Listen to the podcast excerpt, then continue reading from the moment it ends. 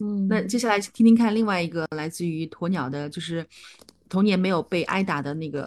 母女母女关系，母女故事吧。我跟我妈，我哎呀，感觉我跟我妈其实没有什么故事，因为我妈是一个司机。我对我妈的记忆就是，呃，她经常会带着我。她是一个国企的一个，就是帮老板开车的司机。因为以前嘛，都是他们十十七八岁就去工厂上班了，然后她就是当时他帮老板开开车，然后那个时候是因为是吃大锅饭的嘛，然后我很小很小，可能三四岁的时候，因为家里没有人带我，然后就在工厂里的那个托儿所，然后后来稍微大一点，我妈就经常出出差的时候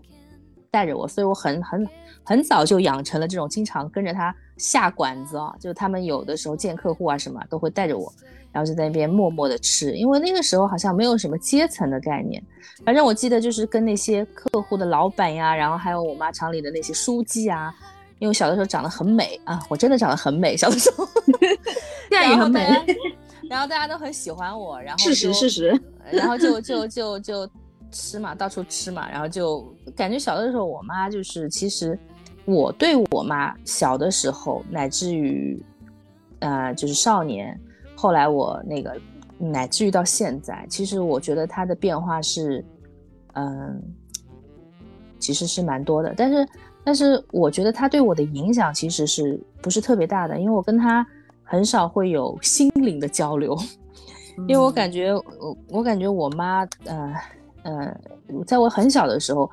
她的她对我的。那个照顾只是为了觉得这个是我的女儿，我要带着她，因为我爸爸是一个比较喜欢在外面玩的人，就是就几乎一直在外面玩，玩什么呢？呃，打打牌啊，跟朋友喝喝酒啊，这种。就其实他，因为他经常很一直在外面玩，所以我妈妈就有的时候不得不带着我。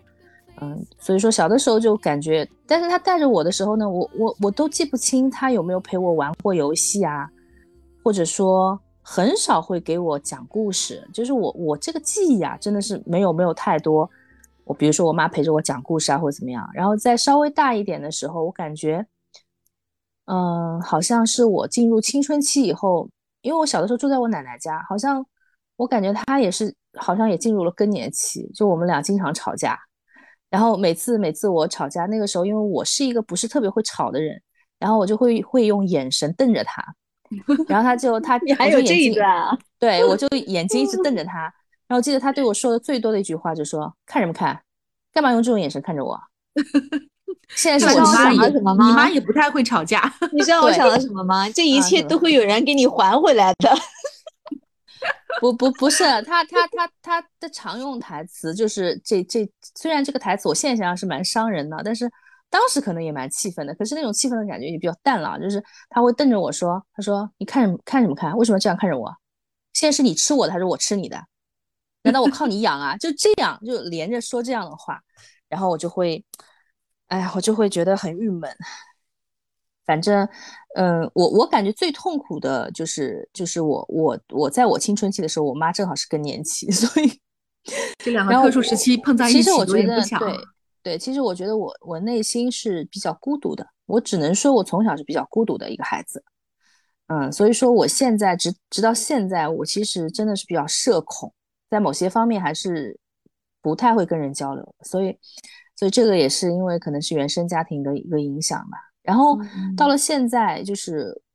后来一段时间，就青春期过了以后，我去外地读大学吧，去读大学的时候呢，就是不是。半学期才回来一次，或者一整个学期回来一次嘛？可能三四个月才看到我妈。我发现她有一个非常大的变化，就是以前她至少还会在家里面，就是呃，有的时候有朋友来或者怎么样，或者我跟她讲话还比较正常。但是我出去读大学那几年以后，我回来，我发现她最大的变化就是，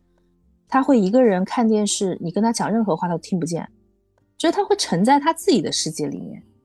乃至到现在是更加了。现在她拿一个手机。嗯，不过我觉得我打断一下，我觉得你妈妈本来就是那样的一个人，因为小的时候不是去你家玩吗？那个时候可能初中的时候吧，你妈妈就是的。我跟比如说阿姨啊说什么话，你妈不太会理睬，因为她整个人的那个全神贯注全在那个电视剧上面。哎，那个时候其实那个时候就有一有一点这样的状况。对，但是后来就是变本加厉。从我从大学回来，就是他几乎就是完全沉在他自己的世界里，不是正常看电视的状态。这个因为我很清楚，而且他话更加少了，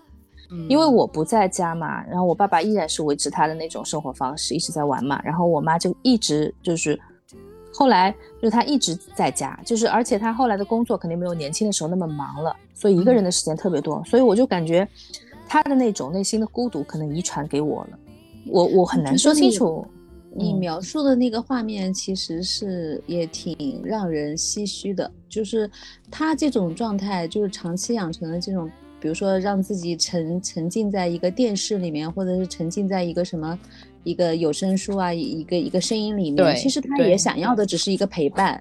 就他其实是是孤单的，就是对，这我很清楚，对，嗯，所以我我有的时候很难去呃。很难去界定，就是我妈的一个。我现在其实我到现在我都很难去跟她相处的很愉快。其实我我跟我妈就是有一阵子，可能是我刚工作那一会儿吧，因为我刚开始赚钱嘛，有的时候我会想到她，然后会给她买买衣服啊，然后有的时候她去报旅行社，我会把她的那个旅费去付掉啊。我觉得那种感觉她是很开心的，因为你知道他们那一辈的人感觉就是在一起，以前是可能是比。因为他们那个年代没有说是比事业的这一说法，就基本上就是说在一起，要么就是有的时候就会聊孩子，不叫比吧，他就会说呀，我女儿帮我买的呀，对对对对对，我我感觉他有的时候，因为我有的时候其实硬要去帮他付这些东西或者买什么东西给他，其实他可能就是说，你到小姐妹那去说一下，跟跟那个 虫虫不一样的地方就是他会欣然接受，但他欣然接受的同时，他会感觉。他这一辈子其实还有幸福的地方，其实这样说其实还是蛮心酸的。但是我很清楚，就是比如说我我可能帮他付了，他有一次去欧洲吧，可能我帮他付掉了那个旅费嘛，因为价价值也比较高。然后所以他周围的朋友每次碰到我说：“哎呦，你真的好的，哎呦，你对你妈真的好的。”那我肯定知道他是去跟别人说的，但是因为他在事业方面以及在自己家里的。她老公也对她不是特别的啊，就是特别好嘛，就是她一直很孤独嘛，所以她这个整个人生，她可能回忆起来，她会想，哎呀，至少我女儿对我还不错的，虽然我经常对她态度很不好，就是因为我现在自己脾气嘛，也确实我也要检讨一下，但是她可能就是说，在这个方面唯一值得这一辈子唯一值得骄傲的，可能就是说，哎呀，我我我女儿对我挺好的呢，她自己有家庭，但是她。就是什么都会想到我，他就会这样子。然后他的这个好呢，就是像很多人，呃，一样发圈的那种需求一样，就是他需要得到别人的承认。嗯他不是说，我觉得一个人就是真的是这样，就是如果不是很确定自己是幸福的，他就需要得到别人肯定，需要让别人说，哎呀，你你还蛮福气的。那他有的时候想想还是，哎，这样说是不是太凄凉？但事实上就是这样子。有没有可能现在是那些老年人，就是他们的社交的方式，就说一说自己的子女有有有多好呀？不管是工作啊，或者结婚生子啊，或者说对自己有多好，可能也是他们的一种社交方式。对，嗯，所以说，我觉得我我对我妈的记忆就是，就是就是这些，就是嗯，就是哪哪怕现在她经常会拿一个手机嘛，她经常就是在听书，嗯，而且他们这种听书，昨天。我去我表姐家就碰到我，我妈跟我一起去我表姐家玩的，然后我那个姨妈也在嘛，就我表姐的妈妈也在，然后她我就看到他们两个人很奇怪的，以前我像我感觉他们这种人碰在一起会家长里短说话嘛，现在两个老人碰在一起他是不会说话的，就是一直在弄手机，就是你刷你的，我刷我的，有的时候还会说，哎哎哎，这个这个你点一下呢，每天有呃几毛钱的啊，然后然后后来我居然看见我那个姨妈就坐在那个沙发上拿着那个手。一直拿着手机在晃，一直在晃。后来我走，我走的时候，我实在忍不住，我说：“我说，我说姨妈，我说这个这个，你你，我刚刚看见你一直在晃，在晃什么？诶，步数呀，我们有个群的呀，天天要比一下步数。我就在我我就在我就在刷这个步数呀。哎，我要刷刷呀，他们说这样会步数会多的呀。说哦，微信运动是不是？可能吧。就是老老了以后，我们叫老小老小，就是他们的生活状态，包括他们的思维，各种行为方式，会真的是回到就是越活越小了，就感感觉越来越不成熟了。嗯，可能也是老年人，要不生活比较枯燥，然后单一，然后也只有靠这种方式来寻找一些存然后在感和快对。，然后然后现在这个手机啊，我觉得不知道是拉近了人的距离，还是拉远了人的距离。就是你你我跟我妈，就是我现在经常会跟她讲话，比如说有什么事情，我是从来不发微信的。为因为为什么？因为我发她微信，她永远永远是不看的，永远是看不到。她有无数个群。而且他是不会，就是说，像我们就是哪个群，他可能会屏蔽掉，是不是？他有无数个同学群，有以前什么退休什么群，有什么小区什么群，就是他有无数群，无数群里面呢就有无数个消息，然后我给他发的消息呢，片刻就沉到下面了，他不会想到说往上滑滑到我的消息看看，哎呀，有人真的跟他讲话或讲什么重要的事情，或者要他干嘛，没有的，他永远就是，而且我我跟他也有亲戚的群嘛，我每天都看到他，比如说我有一天早上给他发一条什么东西，让他干嘛干嘛的。隔了半天也没有回我，然后我点开就看见他在那个我们的亲眷的群里面，或者我们自己家里的群里面在发，每天清晨的朝霞是什么什么什么的，然后居然每个群对他他们都喜欢发那样的鸡汤养生什么么什么的。对，然后还有最可怕的就是他会发一些就是那种假新闻，你知道吗？比如说，哎呀，什么什么地方啊，什么什么什么死了多少人，或者什么什么人，然后那种道听途说的东西，然后发一通，而且每个群都发，因为我跟他在同同时在几个群嘛。嗯，然后有的时候我会冲他吼，我就说你怎么回事了？你干嘛不看微信啊？但是久而久之，我发现其实每个年龄阶段的人都有一些他们自己匪夷所思的一些行为，我也经常呀，对不对？我也经常做一些拿着手机做一些匪夷所思的事情啊。但但是但是，我觉得每个人都要对每个人的那宽容度要大一点。但是我现在最最担心的就是我妈的身体，因为她经常不分昼夜的听听故事，而且她听的是免费的故事，免费的故事当中会有穿插很多广告。嗯，她有的时候就我经常听见她在那边放广告。你帮她买个会员呗。买个会员不是的呀，她听广告是为了赚钱，你知道吗？啊？你你买会员他也不会听，他不是为了省那些钱，他是为了赚那些钱。钱，对，积满多少，然后他他他就是对对积满多少？比如说哦，那什么什么极速版什么什么东西的。对，他会听一些，比如说 AI 读的一些故事，然后故事当中呢，他会穿插一个四分钟的广告，四分钟的广告，听完这个广告可能有一毛二给到你，然后你听一天听多少时间的故事，那就这样啊。你其你其实你说他缺这个钱吗？需要这个钱吗？但是这就是他的小满足啊。认为说我又听故事又娱乐还能赚钱，这样的好对事情哪对对哪哪里有啊？对对对对，呃，就是我妈就是现在就是这个状态，而且我觉得她特别怕跟我住在一起，她只要跟我在一起，因为我有的时候会忍不住说我说她，对，嗯然后她就觉得特别烦，但是她又不知，她就她又知道我说的其实是对的，她又无从反驳，就是这样子。哎是的，现在就是互联网毒害的不仅是青少年，还有更多的是老年人，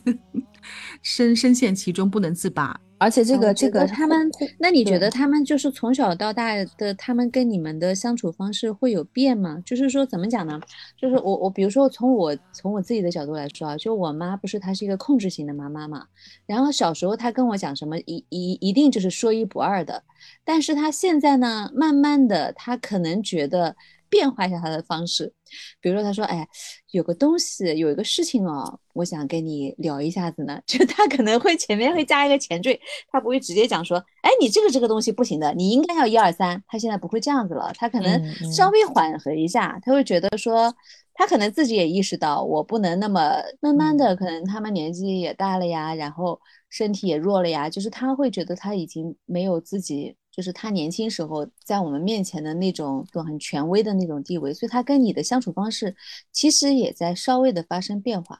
他对你这种表达方式、这种表达的方式、说话的方式、语气，或者说是呃这这种方式变了，但其内涵没有改变，他还是想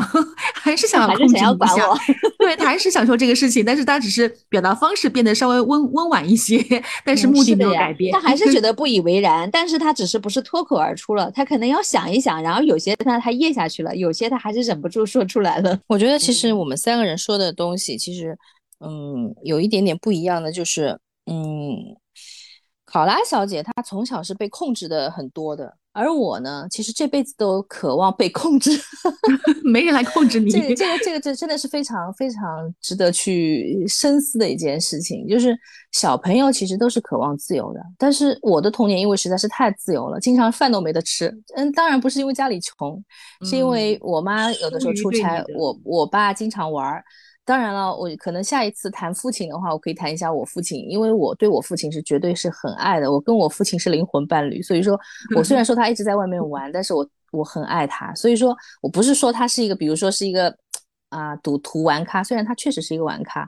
嗯，这这这扯远了，就是就是就就被控制这件事情嘛，我就是我觉得我这辈子都在渴望被人控制。嗯，但是我你说至今这个可能也是性格使然吧。嗯嗯你说这个话，我突然想到前两天我女儿就是跟我说这个话，可嗯能是一嗯般开有带有开玩笑性质的，但是这也是就是孩子寻找就是被妈妈或者说被家长控制的一种嗯一种他他所要的一种安全感。有的时候他嗯不乖，我就说那行，那随便你吧，我说反正我也不管你了，你你要怎样就怎样吧。然后他会嗯来来跟我说一句，说那妈妈你不要这样子，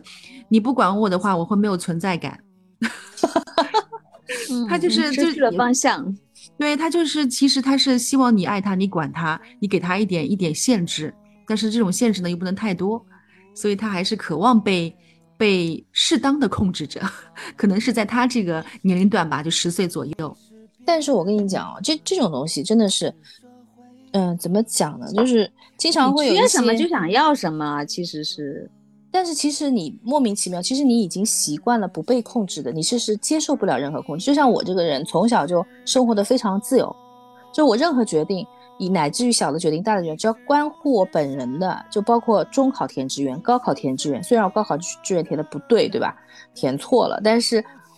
我全部是我独断专行。当时我妈劝了我很久，她说你不要填了，你填苏大吧。我不，我一定要不要在本地。我后来想想，其实成熟以后想想，其实有的时候少年轻狂啊，就比较我太就是我太自由了，就是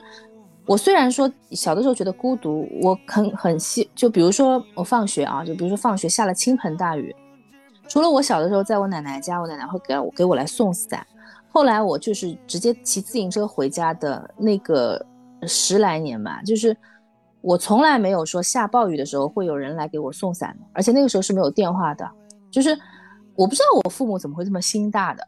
但是就是后来我读高中的时候，其实我骑回家四十分钟骑自行车，但是下再大的雨，有一次那个时候而且蛮自怜自伤的，我记得很清楚，因为那个时候读高中功课课业比较紧嘛，有的时候放学都五点多钟了，然后特别是冬天的，我记得那个时候下了一场大雨，大概是秋天的时候，我浑身其实我可以等到那个雨停，或者说怎么样，但是我就是有点，唉，就是怎么说呢，内心非常凄凉嘛。然后又骑了个车，就是在那个路上骑了四十分钟，骑到家已经从头到脚全部湿掉了。然后我记得我进去的时候，我妈一个人在家，她看着我，她说：“哎，怎么都湿了呀？过会儿吃饭啊。”我当时，我当时就会觉得，我当时就觉得我自己是个孤儿。后来我进房间换了衣哦，那服以后，我就这个事情我们家是绝对不会。对，我就我就 我就我就我就我我那个时候我就就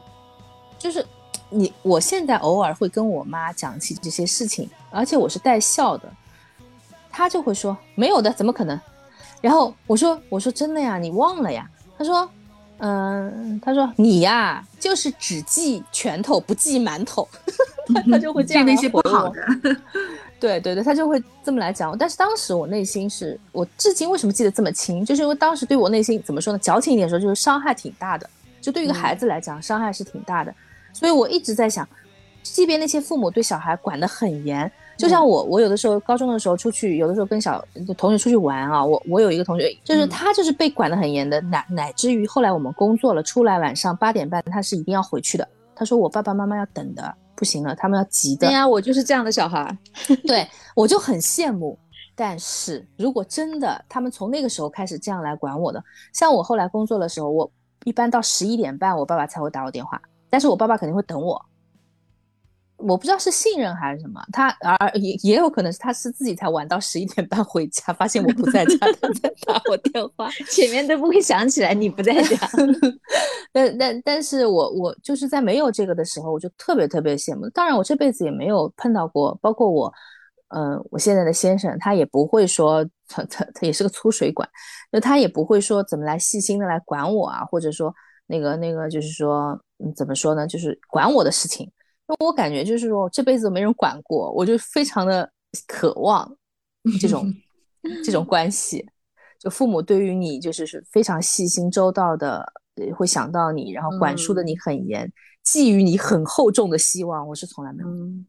哎，那我我就是从小被管头管脚，然后这种什么下雨没有人送伞啊，什么没有人忘记给你吃晚饭这种事情，我我是绝对不会发生的。你知道为什么吗？因为他从小就是被那样对待的，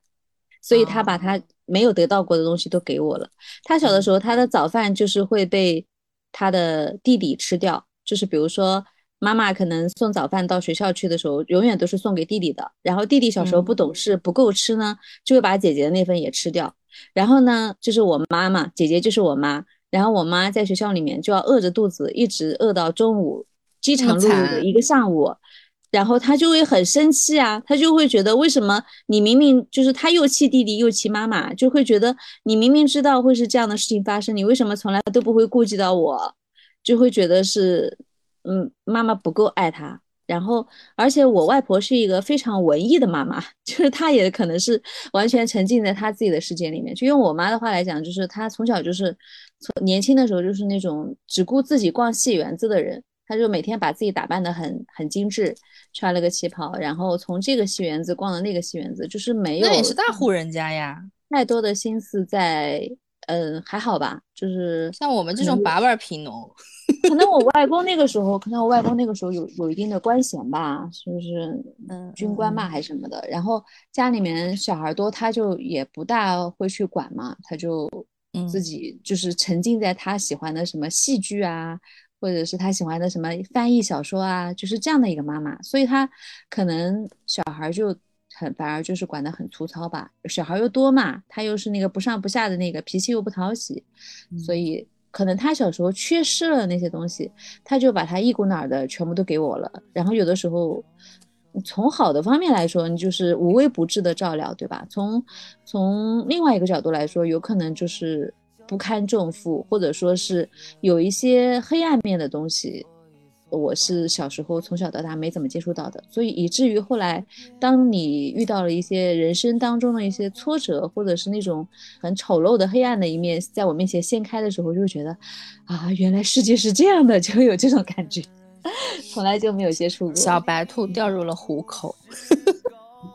也导致了后面的遇到的很多的失败吧。嗯，然后我听下来这边想，就是说，好像我们我们我跟你们之间，就是好像属于两两两种类型，就同样面对，比如说亲情的这种呃压制，或者说是妈妈对你的这种过分的呃要求，或者说是一种，哎，今天主题叫什么来着？重新说一下，关于母女关系，最爱的人伤你却是最深，最深，就是对于妈妈。对你的这种管制，或者说是一种有有些有有些过火的压抑压制，你们好像都一般会选择顺从，是吧？然后要满足他那个标准的一二三，而我呢 是属于那个要要反着来的，对他要我这样，那我偏不要这样。可能我原原先也想要这样，但是但是他一再再一次的在。呃呃，就是一次又一次强调说一定要这样，一定要这样。然后我的心里想法会会说好，那那我就不要这样。这个听到现在是我跟你们之间的差距太最大的一点，就是我会反着来，我会有那种抵抗情绪，而你们。我听了一下，好好像并没有，好像妈妈要怎样就怎样吧。他的标准是这样的话，那我觉得这个方式的结果不一定啊。就比如说你坚持你自己的，未必结果不是好的。然后我顺从了他的，我也未必是一帆风顺的。所以我们现在今天讨论的是一种宿命论吗？有可能我的那个，比如说我前面的那种顺从，我的叛逆期反而是延迟到来，就是因为我觉得没有一刻是人生的，没有一刻是可以落下的。有可能我前面让他没有那么的费心，那后来。我可能我我我遭遇到的很多的事情啊，挫折也好，失败也好，我自己的叛逆是有可能到了后面才全部冒出来，反而就是会就就就是一个人生的转折啊。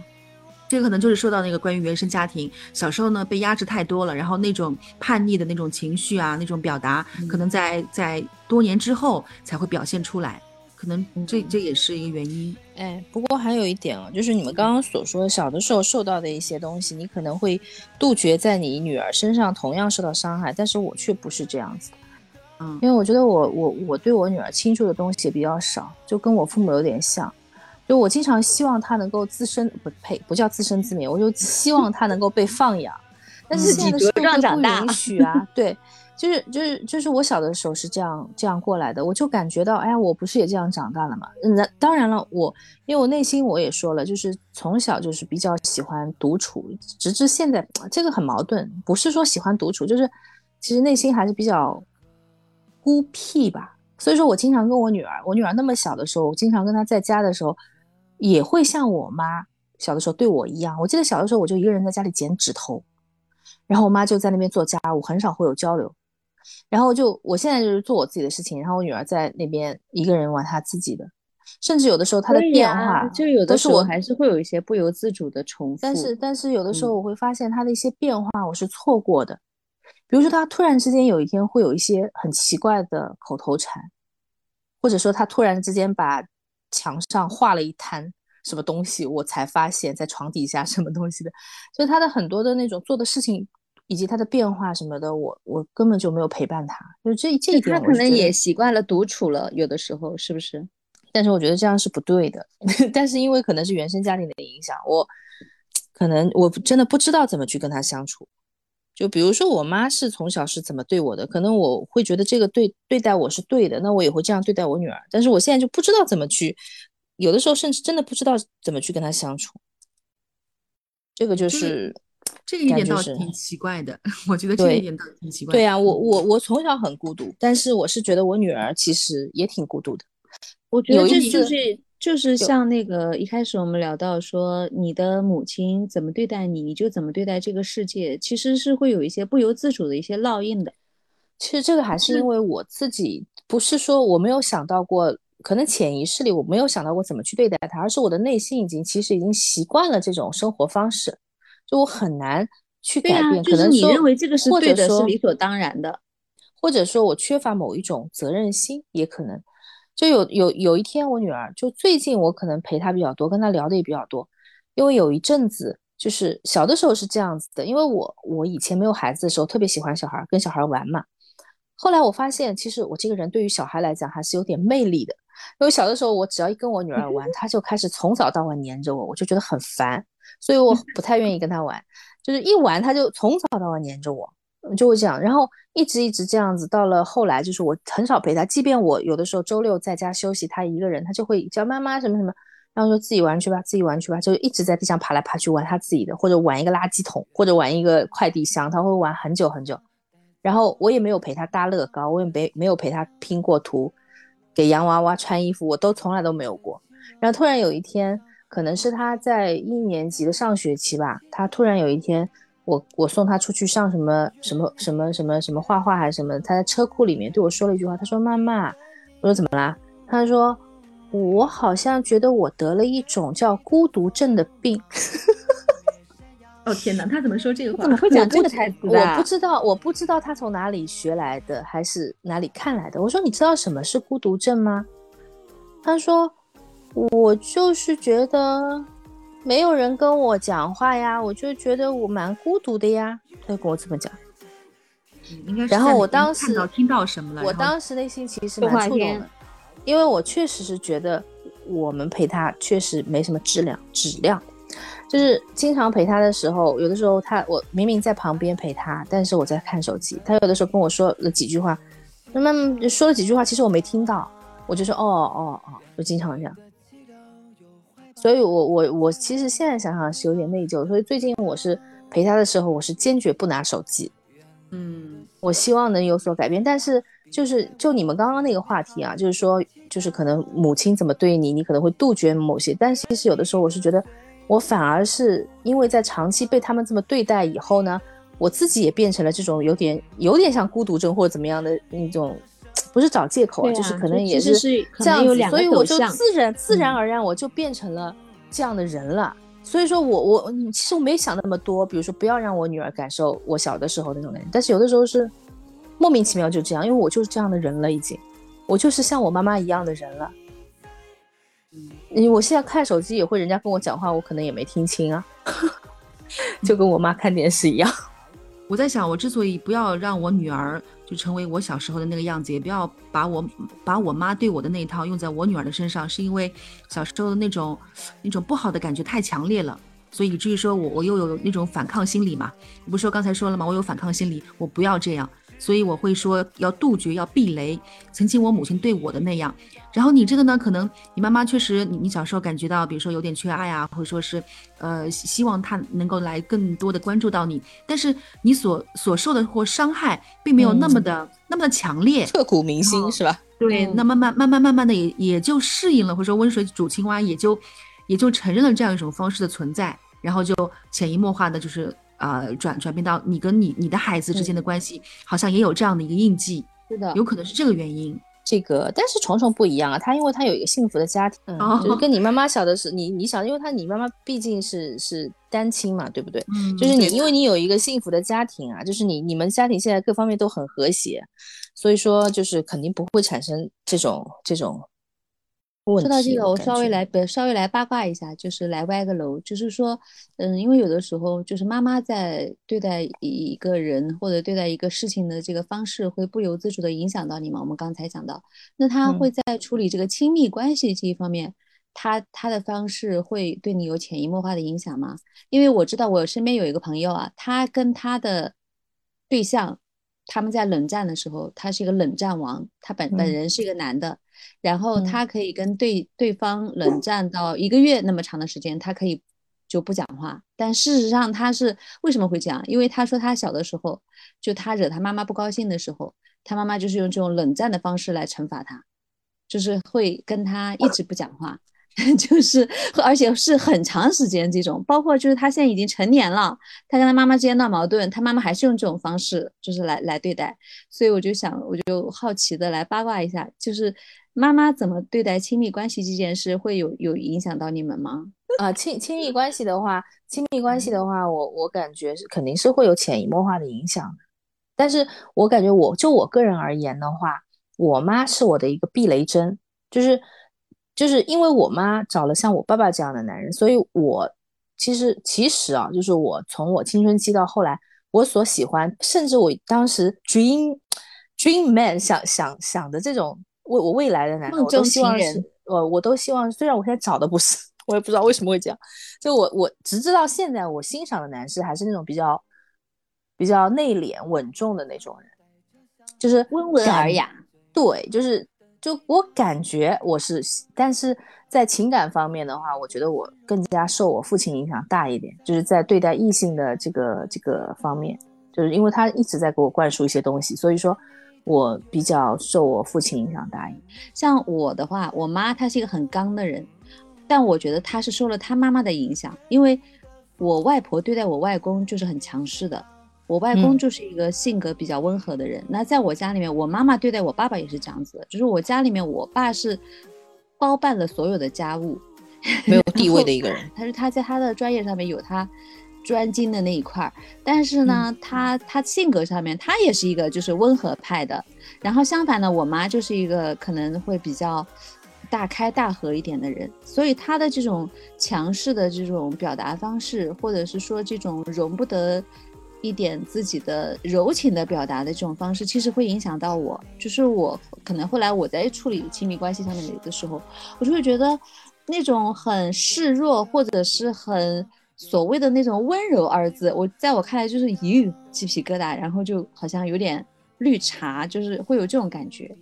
就我我就觉得这个东西。是，其实有潜移默化的影响到我，但是这种方式是不是好呢？其实实践下来也也未必是，就是说是好和有效的，所以我就想说是这个意思。你说的是哪种方式啊？是那种刚的方式吗？就是我妈的那种刚的方式流遗传给我呀，然后但是我我就我用起来，我发现它的效果未必是好的结果。对啊，那那也要看，就是你的伴侣啊，你就是你的伴侣不是你爸的话，用他的方式 肯定不一定对呀，